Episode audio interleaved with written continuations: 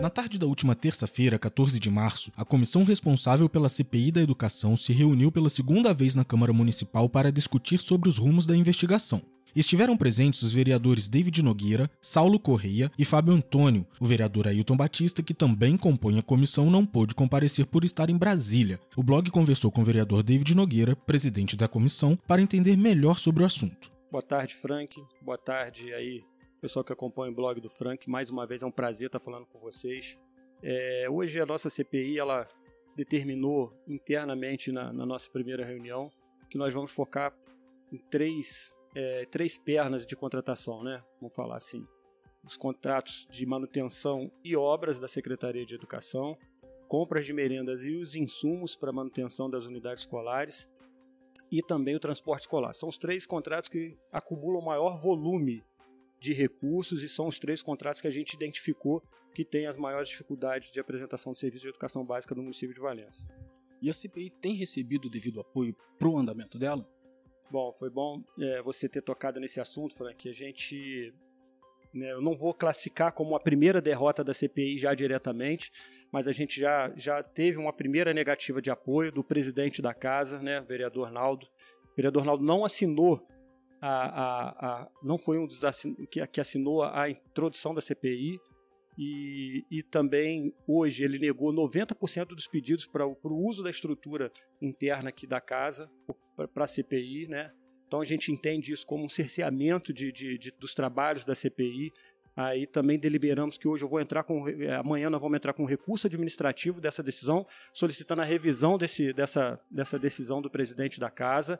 E se a gente não for atendido, nós vamos precisar judicializar essa questão, porque a gente entende que a CPI é um instrumento típico da Casa Legislativa, né? E a gente sabe que a casa hoje ela não passa por problemas financeiros, pelo contrário, e a gente acredita que a gente pode muito bem ter o trabalho de uma, é, é, transformado de uma forma mais eficiente com o uso dos equipamentos aqui da casa. Né? São só 90 dias de uso da, da CPI, então a gente acha que nesses 90 dias é, não vamos atrapalhar em nada o andamento da casa. Os vereadores Saulo Corrêa e Fábio Antônio também conversaram com o blog e tranquilizaram a população.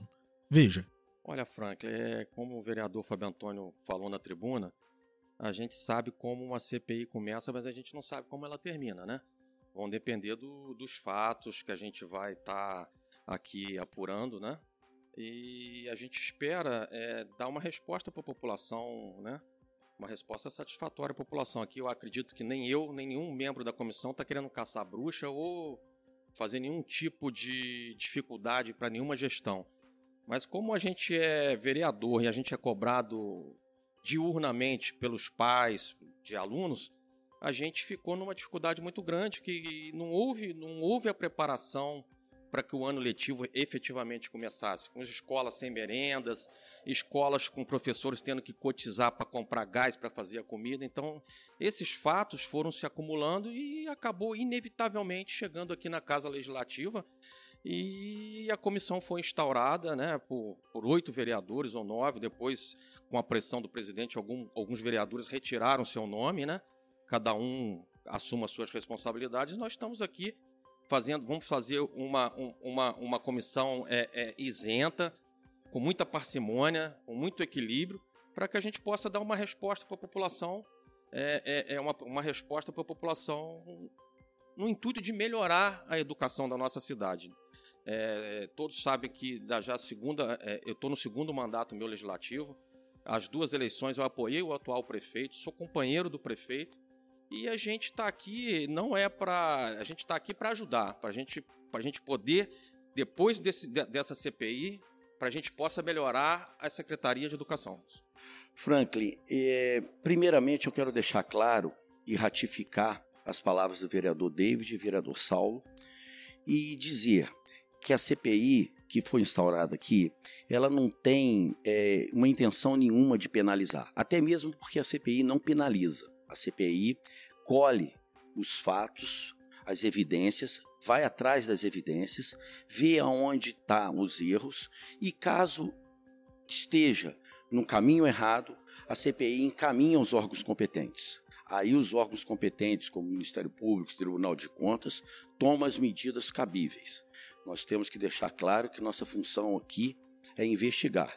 e, e usar a CPI como um instrumento, Franklin, para a gente dar uma resposta mais rápida, dar uma resposta mais rápida à população, principalmente aos alunos, e o corpo é, é, que trabalha é, para o funcionamento das unidades escolares e creches, professores, funcionários, enfim, é ter uma, uma, uma resposta mais rápida é, quanto essas, essas pendências que estão ficando nas nossas unidades escolares. Todo o desdobramento da CPI da educação em Valença você encontra com exclusividade aqui no blog.